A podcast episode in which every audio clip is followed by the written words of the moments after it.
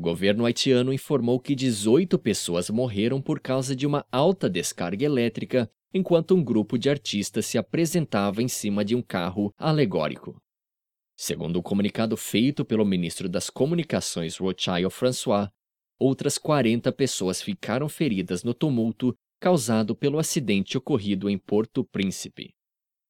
O carro atingiu um cabo de alta tensão durante o desfile, acompanhado por milhares de pessoas.